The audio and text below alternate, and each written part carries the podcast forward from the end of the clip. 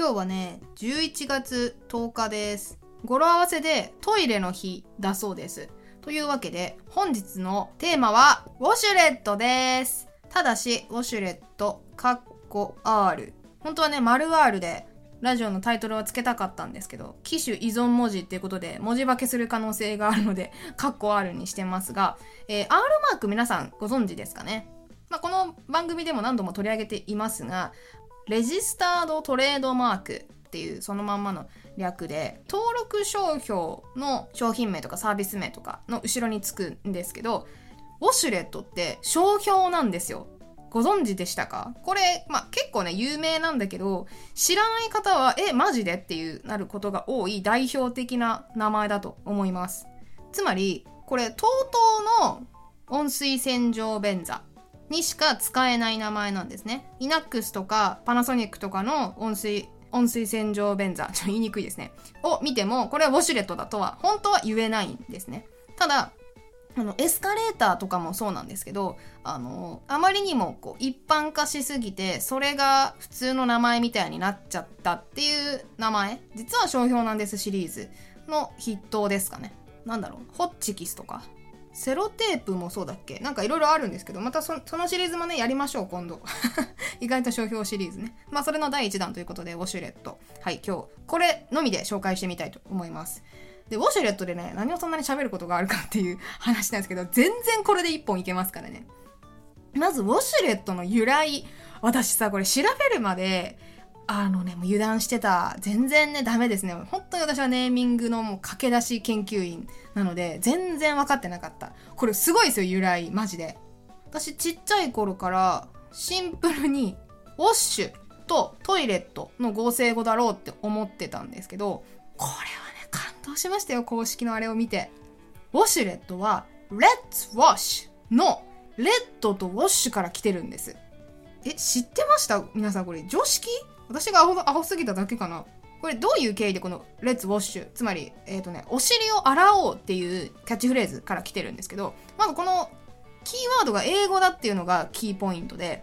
まあ、ここからちょっとウォシュレット豆知識ばっかり喋るんですけどそもそもですねウォシュレットはあの輸入した商品をヒントに開発されたものなんですよ、えー原型はアメリカンビデ社っていう会社のウォッシュエアシートという、まあ、温水洗浄便座があってでそもそもは痔を患ってらっしゃる方とかあと紙でお尻を拭きづらい方向けに開発された医療用の商品だったそうで一般用には考えてなかったんですね。でそこにあの温水のなんか温度がね安定しないとかあの浴び心地が悪いみたいなこうクレームのある商品だったんですがもともとねアメリカから入ってきた時にっていうそういうクレームつまりそういう需要があるっていうことを TOTO が知っ、えー清潔で快適なトイレというニーズに応えるために開発されたのがウォシュレットっていう商品なんですね。だから輸入したっていう経緯もあるんですけどそういう需要があるっていうことで後々こう海外というかあの進出も考えていた。その上で作っていたので英語のキャッチフレーズ「お尻を洗おう」っていう意味で名前を付けたと思われます。ここは推測ですけど。で個人的な深読みをここに入れるとあの日本語で販売するにあたってですよ。ウォシュレットという響き。もう皆さん言い過ぎて馴染みがありすぎて何の凄さも感じないかもしれないんですけど私はですよ。ここに「つ」が入ってない。ちっちゃい「つ」が入ってないのがすごいと思うんですよ。あのレッドの方のちっちゃい「つ」じゃなくてウォッシュの方です。ウォッシュレットじゃなくてウォシュレットっていう風にちっちゃい「つ」を縮めているのが私はこれ日本で流行った、えー一つの要因じゃないかなって思うんですね。つまり言いやすさの面です。で今回ウォシュレットを単品で調べる前に他の温水便座のネーミングもざっと調べてみたんですけど、まあ、ウィキペディアに載ってるようなレベルまでですけど YouTube では一応調べた温水洗浄便座のネーミング一覧をバーッと出しておきますがあのねウォッシュを由来にしてるものもいくつかあったんですけど絶対ね「つ」を入れてましたねなんとかウォッシュみたいな風に名前がついてるんですよ。で、しかも、ウォッシュをごと先頭に持っている名前は、私の調べた限りウォシュレットしかなかった。これ、レッドウォッシュとかだったら、レッドが先に来ても日本人的には、ん？ってなったと思うんですよね。とにかく洗うんだ洗浄するんだっていう要素を先に持ってきたのが勝ちだったのではないかと思います。でまあウォッシュっていう風に言うとね言いやすいしそのなんて言うんだろう。ウォッシュレットってなるとこう詰まっちゃうでしょ。言いよどんじゃう感じがするんですけどウォシュレットっていうとそのなんか水の勢い水流みたいなものもイメージさせるというか ちょっとこれは 言い過ぎかな？過言かな？いやでもなんかそういうね大事なんですよ音象徴っていうね音のイメージみたいなものってすごく大事なので洗浄する商品ですからその水のあれを連想させるっていう要素はめっちゃ大事だと思うのでそういう点で「つ」を除いて日本で発売したのはね正しかったんじゃないかなと思います。海外で何て言ってるか知りませんけどそのウォシュレットをウォシュレットちっちゃい「つ」をちゃんと向こうでは発音する感じでウォッシュっていう風に読んでるのかちょっとわからないんですけどもしね現地の方いらっしゃったら教えてほしいですね。はい。っていうねすごい名前なんですけどじゃあ今ちょっと散々さ えっとウォシュレットを褒めたたえたのでちょっとここから さあ、えっ、ー、と、ネミケン恒例のね、ツッコミをね、入れていきたいと思いますよ。はい。いや、私、すべてを褒めたたえる方式じゃないんですよね、全然。それはいいものは褒めますけど、ん？って思ったらさ、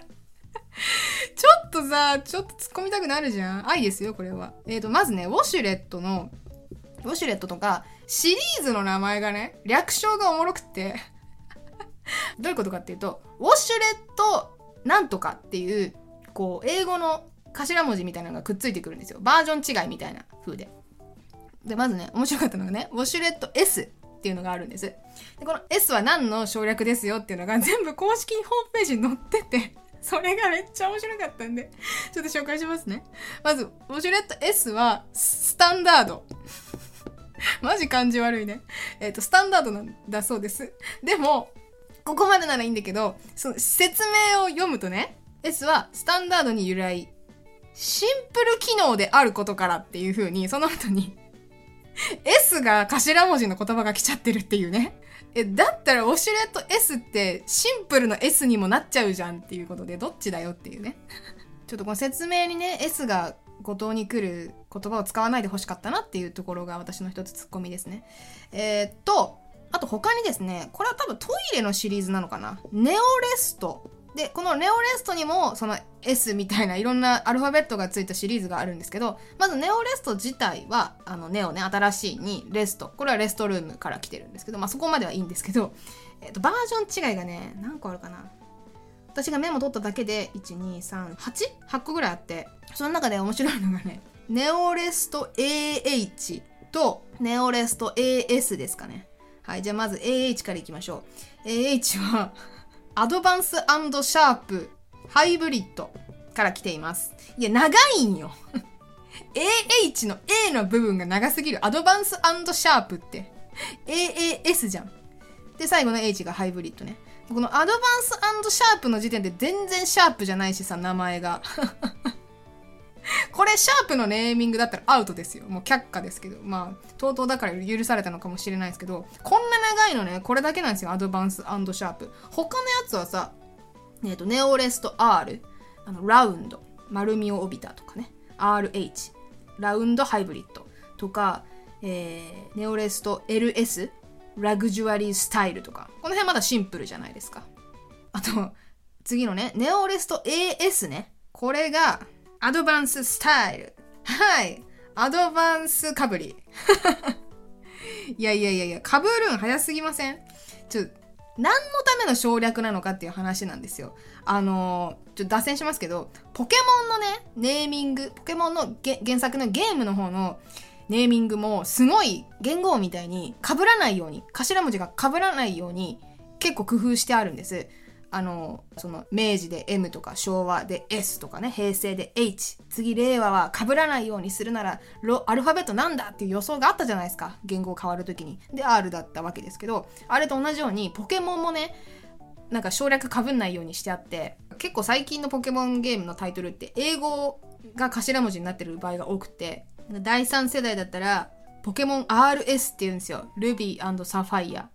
ポケモン DP、ダイパ。ダイヤモンドパール、で、ブラックホワイトで BW とかね、えー、サンムーンで SM とか、今のスカーレットバイオレットも SV みたいに、それぞれ頭文字がダブらないようにかなりこう避けてネーミングされてるのがわかるんですけど。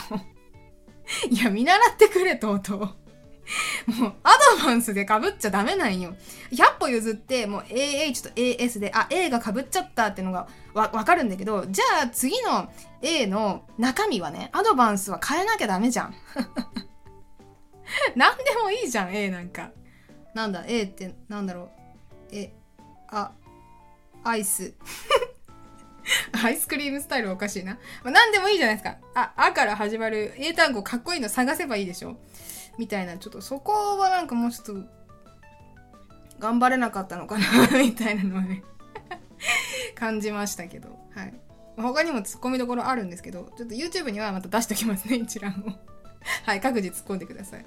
はい。というわけで、今日はウォシュレットについてね、まあいろいろ掘り下げて突っ込んだりしてみましたけど、実は、あのですね、今回、ウォシュレットを取り上げたのはね、理由があって、日本ネーミング大賞企業が自社の商品のネーミングを応募していいネーミングを表彰するっていう、まあ、イベントなんですけどそれの一つがウォシュレットが選ばれてて今喋った情報は全部そのホームページの、えー、載ってるところから持ってきたんですけどまあ、みたいな風でネーミングの由来とかも、えー、全部の受賞作品受賞ネーミングに載ってるのでそこを見て回ってるだけでも結構暇が潰せると思います。っていうイベントに合わせて過去のねノミネート作品を今回はね紹介してみました。他にも実はねあれもそうですよ。パナソニックのアラウーノとかも2021年だったっけ？あれ？どっかの年で日本ネーミング大賞であの表彰されてますアラウーノ。洗うのはねもう洗うとあのイタリア語とかの「う」の1番から来てます。洗う、洗浄に関して1番だよっていう、めっちゃシンプルですけど、こういうなんかダジャレ、ダジャレっていうかね、まあ表彰されてたりするので、結構トイレ部門ね、熱いんですよ。なのでこういうのはね、また紹介してみたいですし、日本ネーミング大賞で受賞した作品とかも今後取り上げていきたいと思いますので、ぜひ予習しておきたい方はそちらもご覧になってください。ちなみにね、ウォシュレットのロゴね、皆さん想像していただきたいんですけど、えっ、ー、と、大文字で WASHLET ってあるはずなんだけど、E だけね、小文字なんだよね。で、小文字の上になんか丸がね、2つあって、それが斜めにちょっと配列されてるんですけど、その E からピッピッって順番に飛び出てるような丸黒いドットが書かれてるんですけど、これね、ウォシュレットのあの水流を表していて、水玉吐水っていうんですけど、読み方合ってるかな？水玉に、あの、吐く水。だからウォシュレットの水ってめっちゃ拡大すると、こういうちっこい水の粒がお尻にぶつかっていって洗浄してるんですって。で、この技術確か特許取ってた気がするんですけど、この技術がウォシュレットの売りですよっていうのがわかるようにロゴにまで、あの、図式化、図案化していて、だから私、ここの水玉に目を引かせるために、あえて、このウォシュレットの E LET の E の部分が小文字になってるんじゃないかなそれはそういう理由なのかな？このロゴありきなのかなっていうのは私の考察なんですけどちょっとこれについてはね公式の見解がなかったのでなんかこういう公式が言及してない謎についても深読みすると結構楽しかったりするので 皆さん何か見かけられたら是非深読みしてみてください。はい。というわけで、今回のお話、面白かったよっていう方は、好きなウォシュレットの、あの音声便座機能をね、書いといてください。私はあの、お尻のムーブ機能ですね。ムーブっていうボタンありますけど、あれが好きですね。あの、程よい振動の波がね、あれ心地よいのでめっちゃ好きですね。水流の強さは私は3が好きです。はい。なんだこの自らプライバシーをね、晒していくスタイル。いつもすいません。はい。というわけで、今回は以上にしたいと思います。ありがとうございました。ではまた次回。バイバーイ。